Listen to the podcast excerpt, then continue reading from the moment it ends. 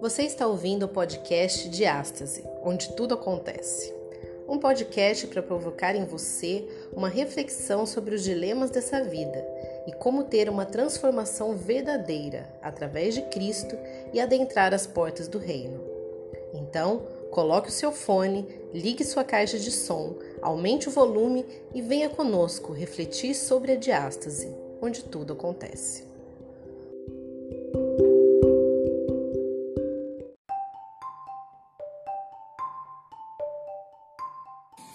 Olá, meu amigo, seja bem-vindo ao podcast de Astas. Aqui é o Pastor Lucas e é um privilégio estar com você. Nós estamos numa jornada de 13 semanas falando sobre o livro de Daniel e nós estamos na semana 7 da Cova dos Leões à Cova do Anjo. É um tema que chamou muito a minha atenção, é, tenho certeza que chamou a sua atenção também. E durante esse estudo, eu tenho certeza que você sairá daqui, depois que ouvir esse, esse áudio, esse podcast, tenho certeza que você vai poder ter uma experiência nova, assim como Daniel também teve essa experiência nova. Hoje eu estou com ele novamente, ele voltou, ele deixou de amar o presente século e apareceu. Tá cheio de graça hoje, hein, rapaz? Ele aqui de novo, de olhos verdes, loiro, 1,80m. Qual será a palavra que ele É vai inventar dessa mentira, vez? ele não é tudo isso, não. Mas ele está aqui, Breno Lima. Seja bem-vindo, Breno. E aí, pastor, estamos aqui juntos para mais uma vez podermos estudar o livro Daniel. E eu tenho certeza que vai ser muito bom. Tu tava amarrado aonde, macho? A campanha lá. Estivemos aqui nas duas primeiras lições. Aí a gente volta agora na número 7, né? Perfeição, o negócio. Tá achando que tá no novo tempo, né? tá treinando. Tá no novo tempo. Bom, gente, vamos lá. É, Na lição da semana passada, é, o tema principal, hum, acho que das duas semanas, né, que se passaram, a gente viu o orgulho de Nabucodonosor sendo quebrado na lição 5. Na lição 6, nós vemos o orgulho de, Belsazar- de sendo Belsazar quebrado também, mas de uma maneira assim um pouco sendo, que- mais... sendo quebrado literalmente, né? Exatamente. É, ainda Nabucodonosor se arrependeu e louvou a Deus, né? Belsazar, pelo contrário, ele profana os artigos da casa de Deus e acaba morrendo é, quando os medos e os persas invadiram a Babilônia. Dois E- exemplos de pessoas problemáticas, mas um deu certo e o outro que... Pra você ver que todo mundo tem chance, não é? Todo mundo tem chance. Não importa o que você fez, não importa o que aconteceu, se você se voltar a Deus, com certeza Ele perdoará e te restabelecerá a alegria e principalmente a salvação no teu coração. Agora, hoje, nessa nesse podcast, nós vamos ver que a palavrinha principal é inveja. né? Você vai ver aqui um homem, você vai ver Daniel, mais uma vez, o protagonista desse capítulo. Na verdade, a gente diz protagonista porque é, é- é história, não é? Mas a gente tem como protagonista Deus. Como Exatamente. o livro todo vem trazendo, desde o primeiro capítulo até agora, não é, Breno? Que a gente vem A gente falando. viu isso lá na primeira lição, né? Que o livro inteiro, em todos os capítulos, Deus é, está presente e atuando na vida do seu povo. Seja na vida de Daniel, seja na vida dos seus amigos, ou da nação ali em si, mas ele está o tempo inteiro à frente. Perfeitamente. Então, o pano de fundo é Belsazar, ele tinha é, feito uma festa, ele sabia que os medos e os persas estavam às portas, é, ele tinha essa noção, mas o orgulho e, a, e, a, e aquela ideia de que Arrogância em si, Babilônia, né? perfeitamente, a, aquela ideia de que Babilônia era impossível ser é, invadida, ele dá uma festa. Nós vimos na semana passada vários motivos pelo qual ele pode ter dado essa festa. E aí então é, os medos e os persas eles desviam o curso do rio Eufrates que passava pelo, pelo muro, por debaixo do muro. Eles entram, rendem todo mundo e matam Belsazar. E aí então agora nós vamos ver o capítulo 6, 6 né? Caso que eu falo 7 Capítulo 6. o capítulo 6, aonde começa então o reinado dos medos e os persas, né?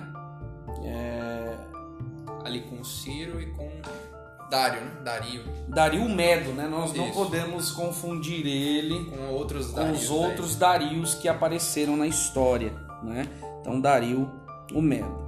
É, o interessante da história também, o que me chamou muita atenção durante todo esse estudo, é, é, foi de ver a fidelidade de Deus. É, Daniel ele é fiel, mas também Deus é fiel a ele. Exatamente. Deus não mudou de ideia, né? E, e- e eu sempre digo isso para os jovens, onde eu vou, onde eu prego, que se Deus ele escolhe alguém, ele não muda de ideia. Daniel também escolheu a Deus. Lá no capítulo 1 não diz que ele decididamente é, escolheu não se contaminar porque ele tinha Deus? Da mesma forma, os três jovens que foram lançados na fornalha, eles também não é, é, negociaram a sua crença, a sua fidelidade a Deus no momento de, de perigo, não é? E Daniel aqui, é, ele também não vai se curvar a algo que vá de contra a sua fé. Exato. E isso é uma lição para nós.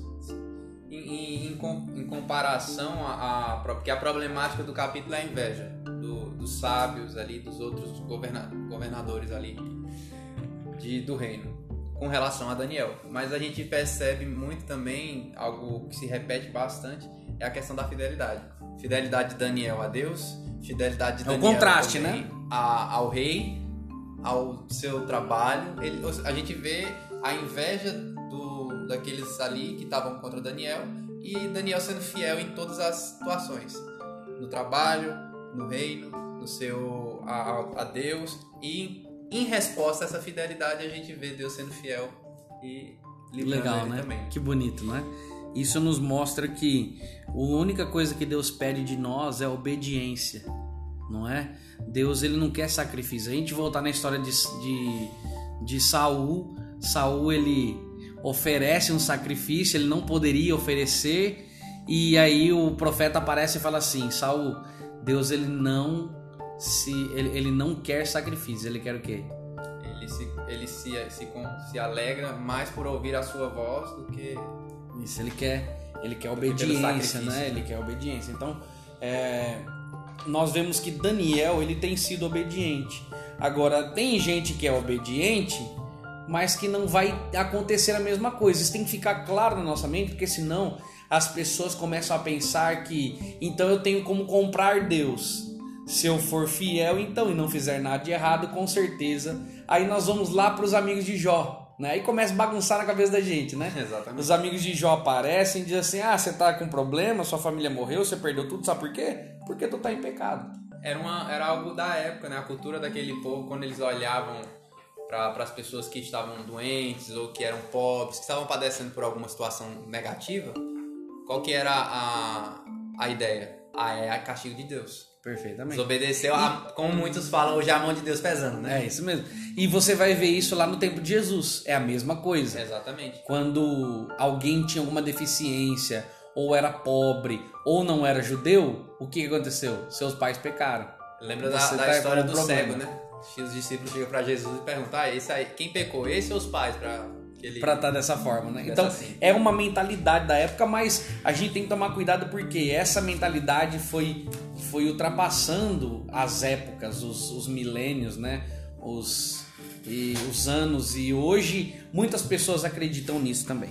Muito bem, a lição vai acontecendo, a história vai acontecendo, e eu gostaria de ler aqui Daniel capítulo 6, verso 4 é, é o texto que a lição coloca como o verso aqui nosso da semana. Né? Ele diz assim: Então os presidentes, os sátrapas, procuraram ocasião para acusar a Daniel a respeito do reino, mas não puderam achá-la, nem culpa alguma, porque ele era fiel e não se achava nele nenhum erro e nem culpa.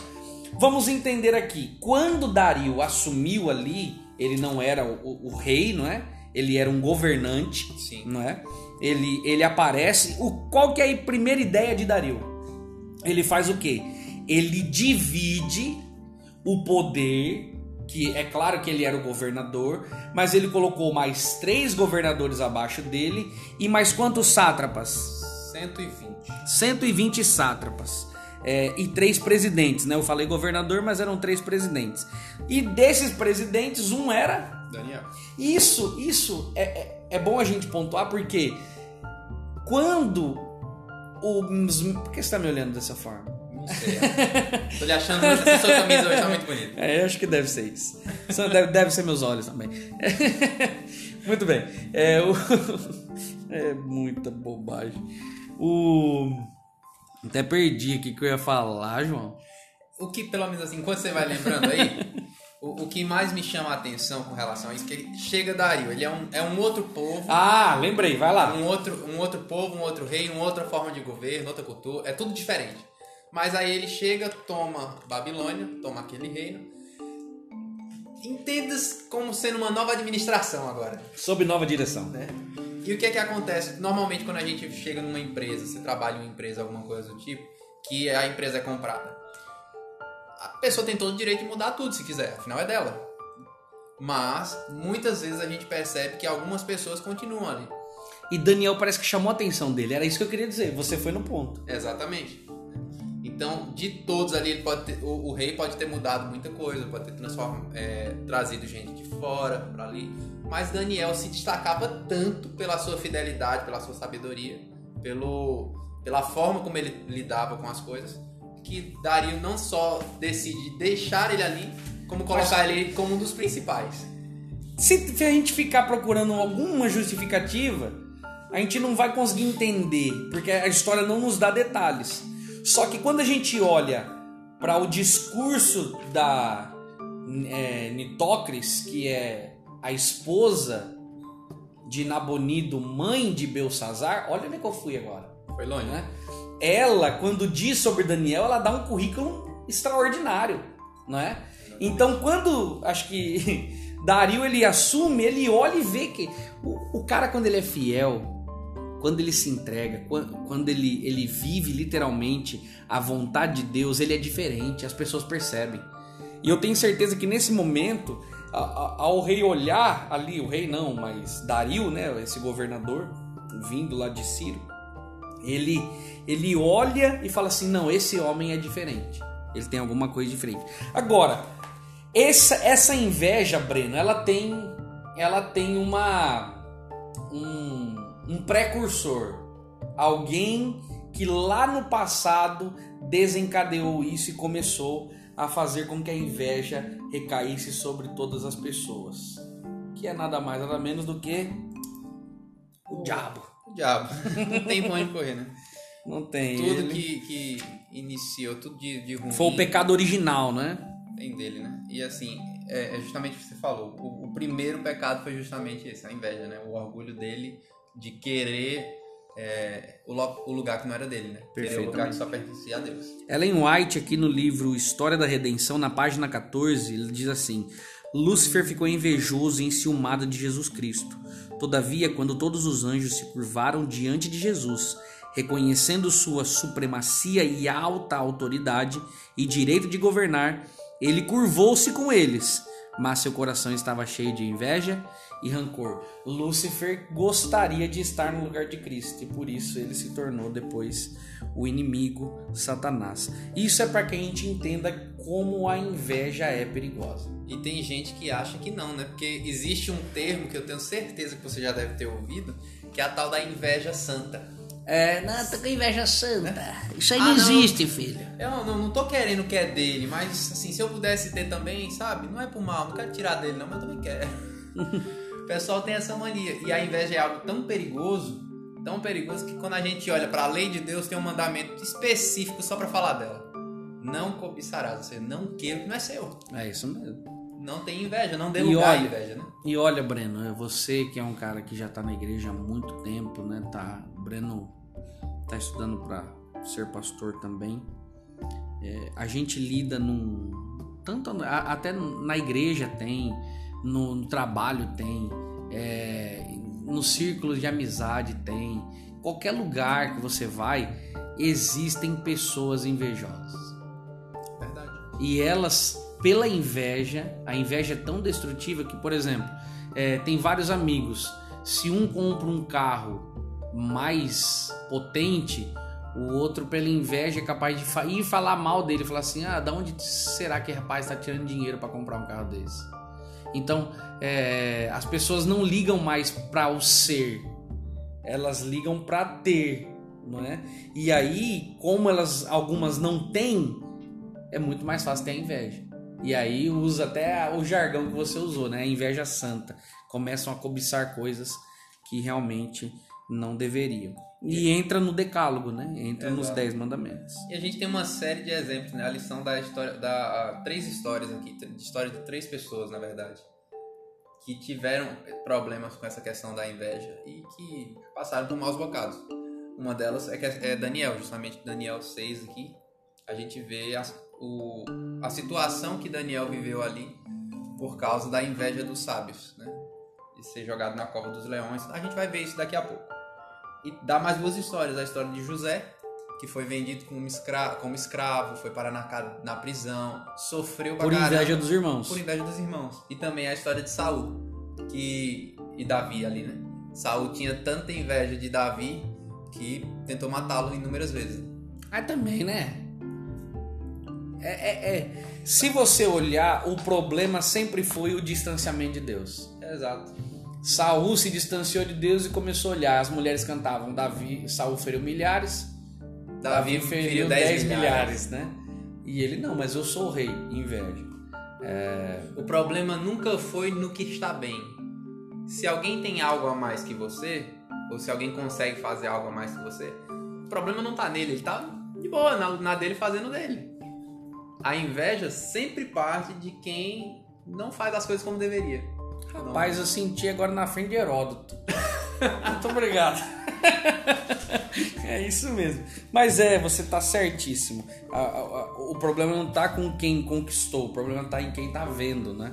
Ele pode fazer diversas leituras e infelizmente o homem ele é, o ser humano ele é cruel quando não tem Deus no coração. Acontece então que Daniel, ele é um dos dos fiéis ali ele não é só fiel a Deus, mas ele é fiel também a, ao trabalho dele. Ele é fiel a, a sua posição. Você vai ver aqui que no verso 4 ele diz assim, ó.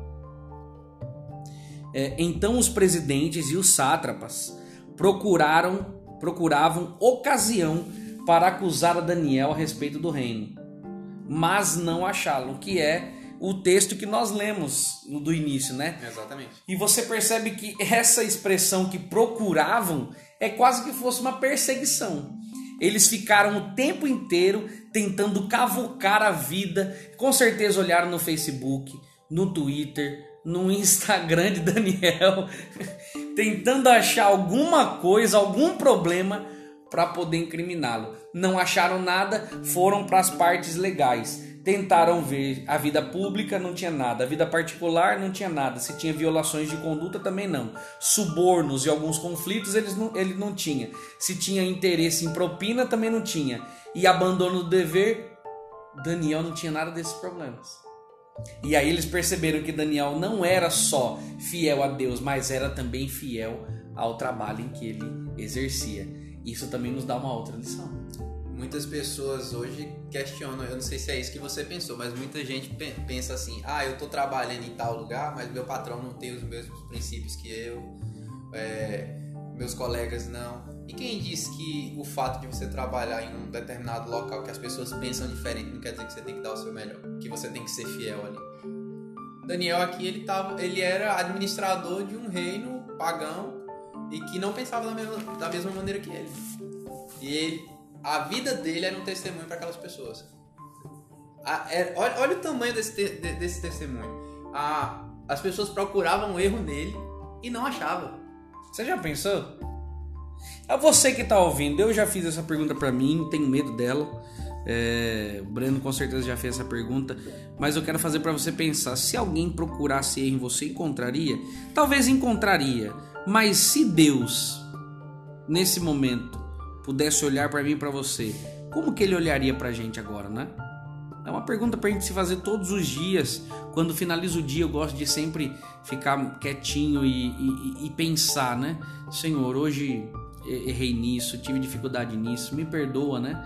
Para que a gente possa seguir em frente. Daniel, eles tentaram de tudo encontrar algum problema e não encontraram. Até que eles fizeram o quê? Uma arapuca, como a gente chama lá no- no- na minha terra. Arapuca. Montaram uma armadilha, aquela situação toda. E eu vou te dizer que aqueles homens, na verdade, a inveja, é, ela, ela, ela demonstra que você gostaria de ter aquilo que, que a pessoa tem. E, e, e aqueles homens, eles gostariam de estar na mesma função de Daniel e ser como Daniel. Só que eles eram completamente ao contrário, o oposto. Então isso trazia problemas. Exato. E, e eu fico impressionado. Assim, uma outra coisa que chama muita atenção é que, por ele ser tão fiel e. é, até fugiu o raciocínio aqui agora. Por ele ser tão fiel a você, Deus. viu, você viu o anjo. É. O anjo moreno que apareceu ali. por, por ele ser tão fiel a Deus, é, ele, a única, o único local, a única maneira que eles conseguiriam fazer com que ele caísse é se eles criassem uma situação que fizesse com que Da- Daniel tivesse que obedecer a Deus ou a, a lei. Então criaram uma lei que forçasse isso, né? Forçasse a barra desse jeito.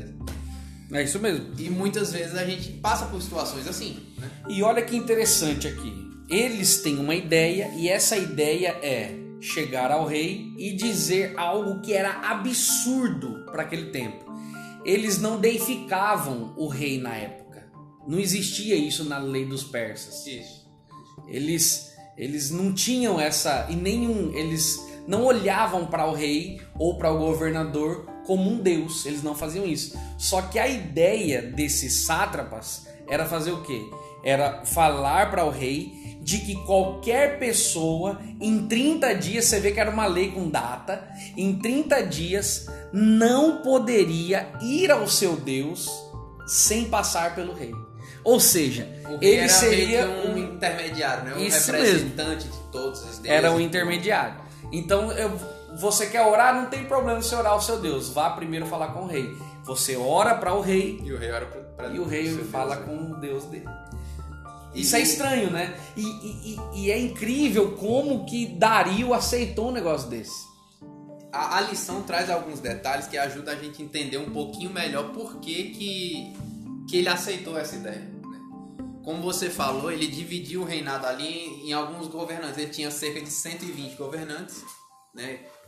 A gente pode dizer é, representantes ali, né? cada um com sua função. Então ele, ele Na, na, na verdade, ele tinha medo de, de haver uma reino- rebelião, né? De, de algum, alguma província, algum grupo se a- pegar mais a um e aí suscitar uma rebelião, e Perfeito. dividir o reino, ele tomar ele, ele dividiu para sanar um problema. Ele tinha medo de que as pessoas se dispersassem.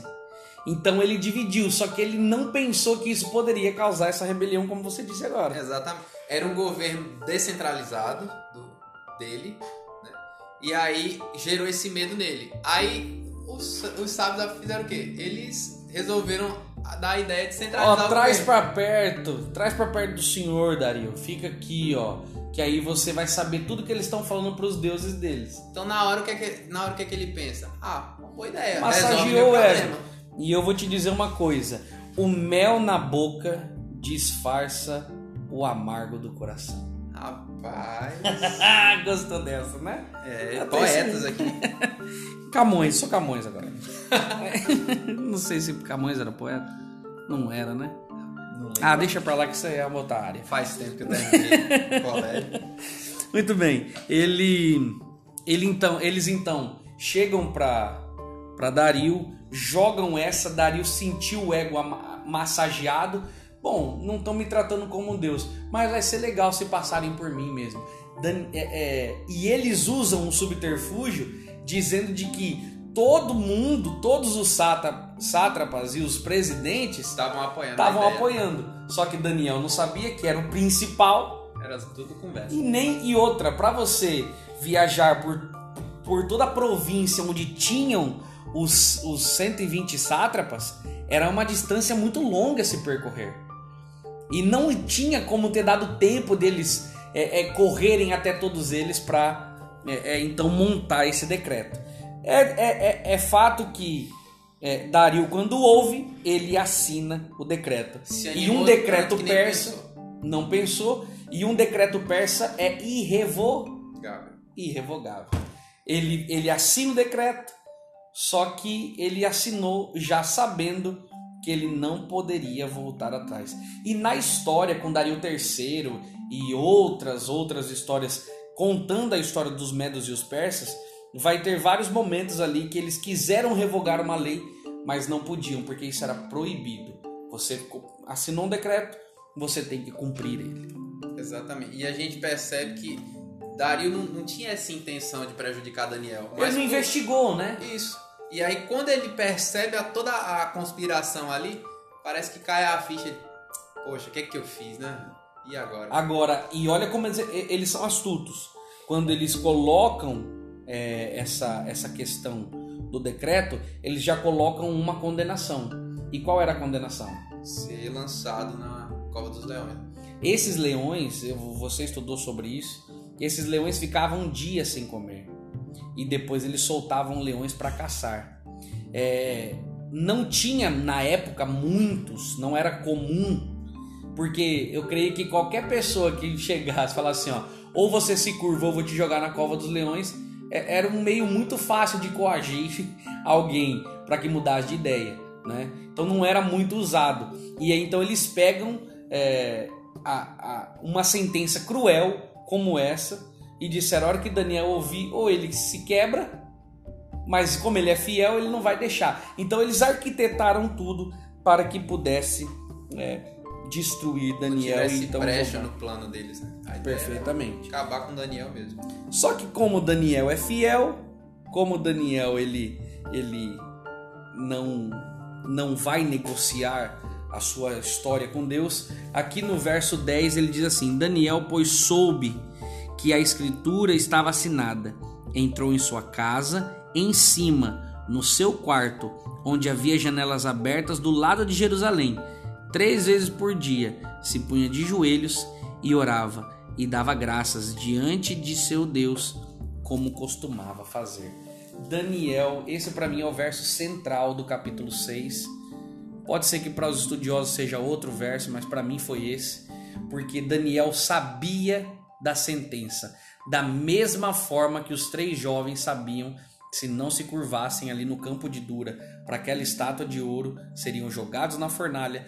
Daniel sabia que se fosse pego, ele então é, seria jogado na cova dos leões. E você vê que essa, eu vou deixar você falar, é, e, e você vê que essa ocasião é, ele poderia ter feito o quê? Ah, vou me esconder aqui, vou orar escondido aqui, vou orar em outro horário. Porque Daniel sabia que eles estavam procurando alguma coisa. E Daniel se manteve o quê? Firme, como costume, de joelhos, como ele clamava pelo povo, clamava pelos seus é, conterrâneos, pela nação. Ele mais uma vez se ajoelha e fala: Eu vou orar como costumo fazer. E ele então rende glórias a Deus. E aí vem aquela. Porque tem um texto na Bíblia que é Mateus capítulo 6, verso 6, que diz tu, porém, quando orares, entra no teu quarto, fecha a porta e ora em secreto, né? Aquele, aquele texto clássico, assim, que todo mundo conhece. E aí me vem a pergunta que você até mencionou aí: por que, que ele não, então, orou em segredo? Em vez de orar ali com a janela aberta, por que, que ele não fechou a porta, não fechou a janela para que ninguém soubesse? É, a questão ali não é orar escondido, mas na verdade é não ter que se preocupar com os outros, não tem nada a ver com ninguém. É você e Deus. E você percebe que Daniel ele era uma pessoa muito sábia, muito, muito sensato. Então, quando ele sabe da- do decreto, que ele tinha a posição dele, né? Então, quando ele sabe ver que foi feito o decreto, qual é a primeira coisa que ele faz? Ele vai lá no reis, ó, eu vou orar pro meu Deus e não tô nem aí. Foi isso? Não. Ele quietinho sai, vai pra casa dele e segue a sua rotina como sempre fez. Calmo, tranquilo. Ele já havia visto outro, em outros momentos a fidelidade de Deus. Ele já havia visto Deus fazer Nabucodonosor viver sete anos como um boi e depois recobrar a- o juízo, né? A noção dele. Ele já havia visto, ouvido dos seus amigos, provavelmente, a história da, do capítulo 3 ali, da fornalha, e como Deus havia salvado eles. Então ele não estava preocupado com a consequência. Estava E outra coisa. fazer a sua parte. E outra coisa, Daniel ele tinha uma ideia de que aquela era uma guerra cósmica. Exato. Não era só uma perseguição de homens contra ele, mas era uma perseguição de, do inimigo contra, contra Deus. Naquele momento, ele já tinha é, é, tido a visão do capítulo 7. Naquele momento, ele já tinha recebido a visita do anjo dizendo para ele: Olha, é, eu vou te explicar o que, que é, tenha paciência, calma, ser forte, né? Ele já tinha vivido isso. Então Daniel, quando ele olha para a situação, ele fala assim: "Poxa, isso isso não é simplesmente uma perseguição humana. Isso aqui é uma afronta, meu Deus. E eu não posso é, é, é, dar um passo para trás. Eu preciso continuar firme. Então ele não muda os hábitos devocionais dele. Ele simplesmente segue, continua a oração. E, e se a gente abrir um pouquinho, se a gente olhar um pouco mais de cima, qual que era o, a, o momento que Daniel estava vivendo? Ele estava, ele tinha tido a visão, como você falou, do capítulo 7. Ele também já estava ali ciente da, da profecia das 2.300 tardes e manhãs, todo aquele período. Ele sabia que, primeiro, o povo tinha que sair do exílio voltar para Israel, iam passar 490 anos para depois vir o Messias. Ele sabia tudo aquilo ali que ia acontecer. Então, para que isso acontecesse, o povo tinha que sair do cativeiro. E quando a gente vai para Jeremias 29, capítulo 29, a gente vê que uma das condições era que o povo se arrependesse, clamasse a Deus, confessasse seus pecados. Aí eu, te, eu, eu pergunto, diante dessa situação, quando a gente entende isso e olha para esse decreto, a gente vê que não, não foi os sábios em si que estavam fazendo. Isso provavelmente tinha a mão de Satanás ali. É uma guerra cósmica. Como você. Daniel ora, ele faz a sua oração e os homens que estavam tentando e caçando é, o- algum problema, eles fazem o quê? Eles fazem o quê? Eles encontram Daniel orando. Eles encontraram. E aí o que acontece? Aí, rapaz, eles voltam para o rei. Era, era a, a, a, a deixa que eles precisavam, né? Eles voltam para Dario e diz o quê? Dario, ah, rapaz, tem um homem ali, um exilado de, de Judá. Olha como eles chamam Daniel, né? Aí você vê que existe é, um ranço é, de preconceito, racismo, antissemitismo, muita coisa no meio, porque eles olham e não tratam ele como um presidente e simplesmente falam assim, olha, Esse Zé esse Ninguém, Zé aí, Ninguém aí, Não ele tá nem não aí faz caso de né? ti. Ele ora do jeito que ele quer e ele não. Quando eles falam isso, Dario entende o porquê do decreto. Você já pensou a tristeza de Dario naquele momento? E, a- e o texto bíblico vai dizer que Dario fez o quê? O que, que Dario tentou fazer? Passou o dia inteiro até a hora que o sol se pôs tentando salvar Daniel. Rapaz, era muito carinho que Dario tinha por, por Daniel. Ele sabia de quem era Daniel, do que ele, do que ele representava para a nação, para os medos e os persas naquela ocasião. E ele tenta fazer de tudo. Ele não podia revogar o decreto. E aí ele tenta, tenta, tenta, não consegue. E então é, Daniel ele vai ser jogado. É, é- é interessante que os homens são tão astutos que eles chegam e relembram todos os detalhes, todos os detalhes do decreto. Ó, lembra que a gente falou? Lembra? É, é, nós não te enganamos. Não, e, e meio que eles apontam, né? Ó, lembra que o senhor promulgou um decreto de acordo com a lei dos meses, pés, que não pode ser revogado, que 30 dias. Eles apontam, ó, foi você que fez, não foi a gente. É o diabo é assim mesmo, né? É. Ele, ele, ele dá o espaço pra você, pra depois ele falar assim: "Eita, peraí, Fui não não. foi você, que, fez. não foi, eu posso até ter aparecido aqui na história, mas quem assinou o decreto foi você. E eles esfregaram isso na cara de de, de, De Dario e, a- e com certeza foi esse momento que ele sentiu, falou: "Rapaz, o que que eu fiz?" Coloquei Daniel numa situação terrível, né? Mas lembra lá da, da questão da fidelidade de Daniel? Eu tenho certeza, 99% de certeza, pra ter 100 só se eu estivesse lá. Mas, Você não tava? Não, sou tão novo, não. Ô, tão velho, né? É, é, eu me perdi um pouco aqui, mas tá tudo bem. a, a gente pro- pela, não, não tanto pela, pelos hábitos de Daniel por ele ser quem ele era mas muito provavelmente por ele ter contado para Dario as coisas que haviam acontecido com os reis passados de Babilônia ele sabia da história da estátua sabia da, da história da fornalha sabia de tudo de tudo Eles aquilo. eram estudiosos na época, eles, não, eles tinham, com certeza, isso que você está falando é uma, é uma verdade. Aí diante dessa situação, quando ele percebe que ele não pode fazer nada, que que ele, qual que é a, a, a fala do rei? Ele leva Daniel lá, acompanha ele na cova dos leões e ele diz, olha, é, Daniel, é o seguinte, tá no verso 16 isso, a fala do rei. O teu Deus, a quem tu continuamente serves, que ele te livre. Daniel, eu não posso fazer mais nada, mas tem alguém que pode. Eu- Isso mostra, isso mostra que o rei, de alguma o forma. rei pagão confiava em Deus. Olha. Ele por dá- causa ele- de Daniel. Cara, que. Você já pensou, rapaz? Você já pensou? É, é- é algo extraordinário. Você vê a influência que tem o testemunho. Talvez Daniel nem pregasse, como a gente às vezes tenta fazer o cristianismo descer goela abaixo as pessoas. Não, ele tem que ouvir, porque assim. É, é- não. Daniel, ele, ele tem uma vida tão ligada com Deus que ele não precisava pregar. As pessoas olhavam para ele e viam, até que chega o, o governador, o dono de tudo ali. Ele vem e fala assim: é, Daniel, a situação tá feia. Eu não posso te livrar. Mas é, aquele, é aquela fé assim, ó. Tomara que o teu Deus te livre. Espero que o teu Deus te livre. E, então tem Daniel, ele é. Tem um um trecho aqui do livro Profetas e Reis, está na página 543, 544, que eu Lê achei pra gente aí. muito, muito bacana.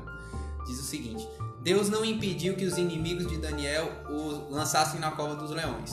Ele permitiu que anjos maus e homens ímpios chegassem a realizar o seu propósito. Mas isso foi para que ele pudesse tornar o livramento de seu servo mais marcante e mais completo a derrota dos inimigos da verdade e da justiça. Rapaz, é incrível isso.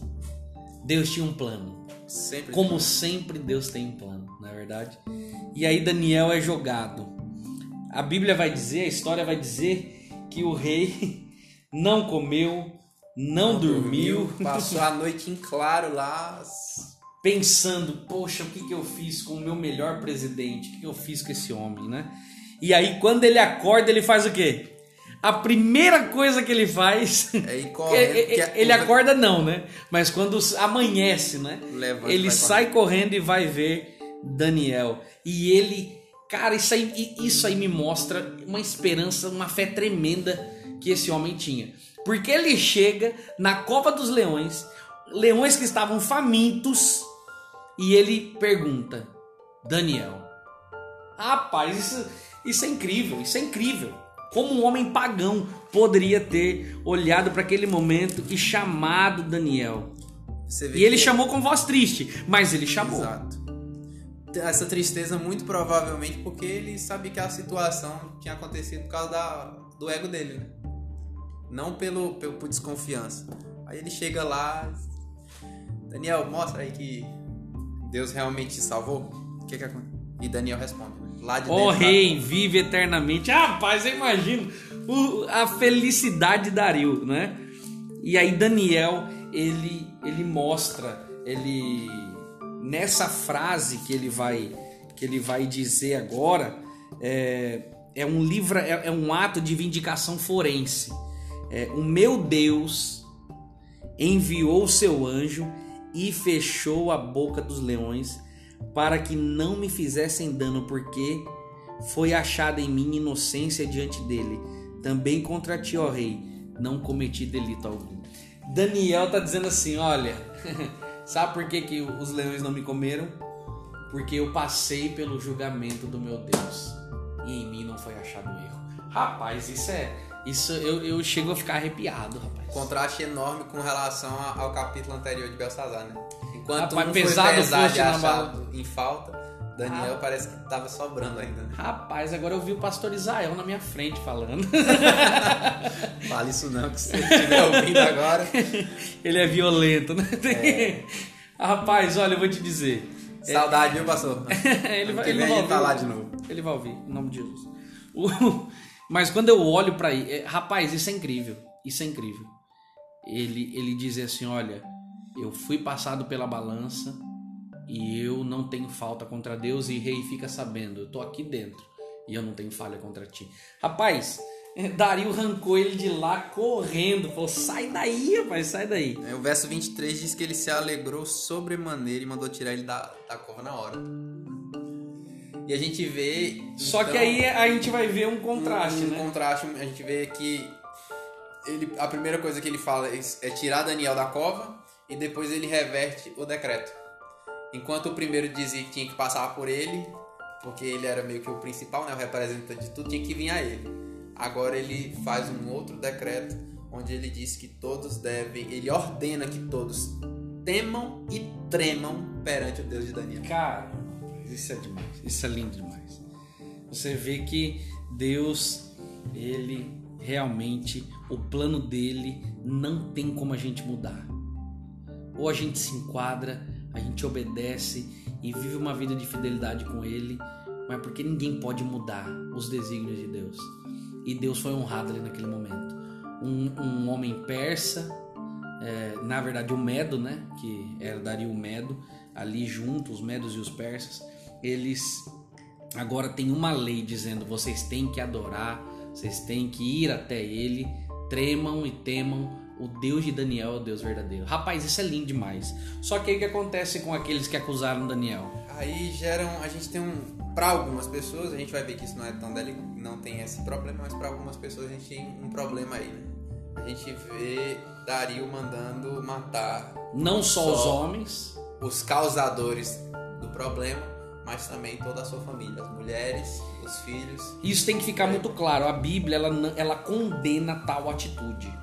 A Bíblia ela condena tal atitude. Você vai ver lá em Deuteronômio é, 24, verso 16. É, em Ezequiel 18, verso 20, diz: O filho não levará a iniquidade do pai, nem o pai a iniquidade do filho. Você vê então que a Bíblia é contra essa prática.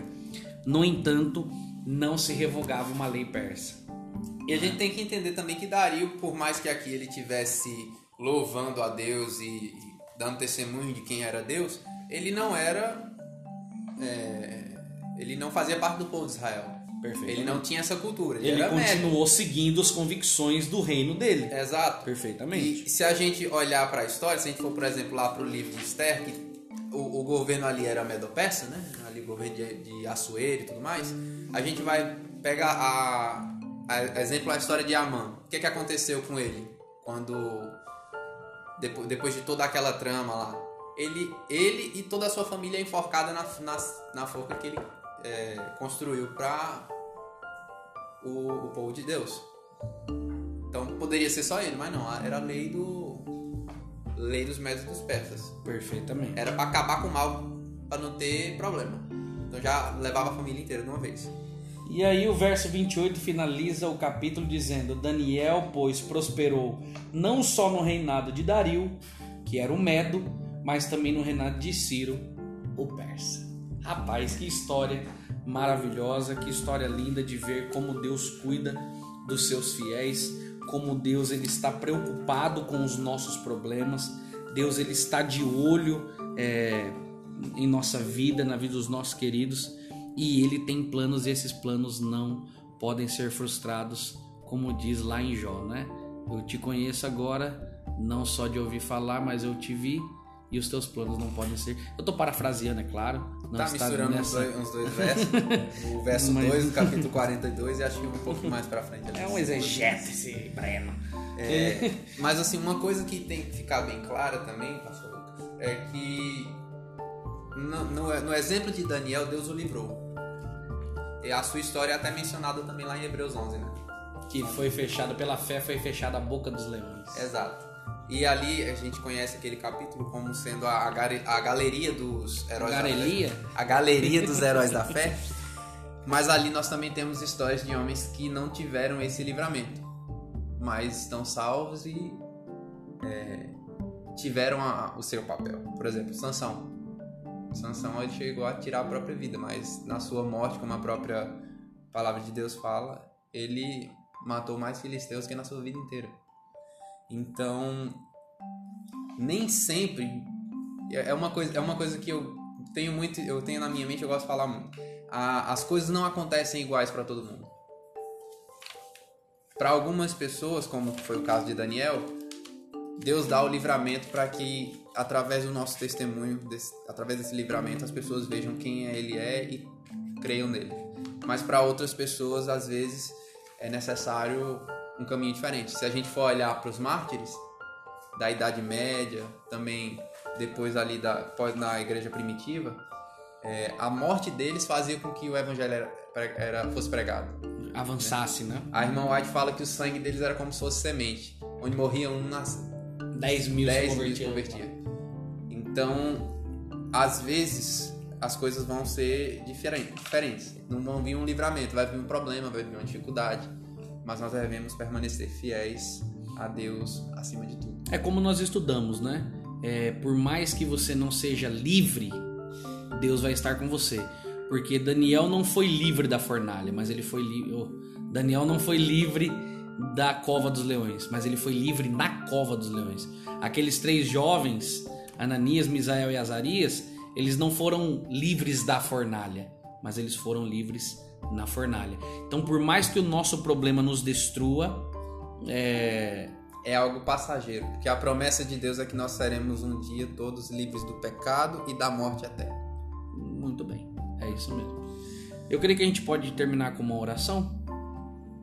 Vamos orar? Vamos orar. Nosso Deus, mais uma vez nós te agradecemos por poder estudar a tua palavra e, através da história de Daniel, vermos esse exemplo de fidelidade.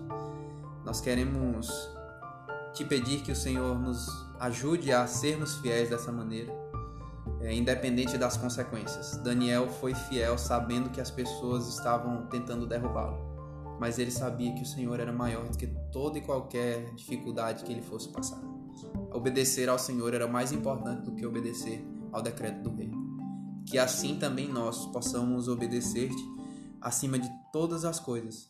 Se for necessário, o Senhor nos livrará, assim como Dario disse. Mas se assim não for, temos a certeza que dentro em breve, um dia, abriremos os olhos para ver Jesus voltar nas nuvens do céu. Amém, Senhor. Concede-nos, acima de tudo, Senhor, a certeza da salvação. Em Cristo Jesus nós oramos. Amém. Amém.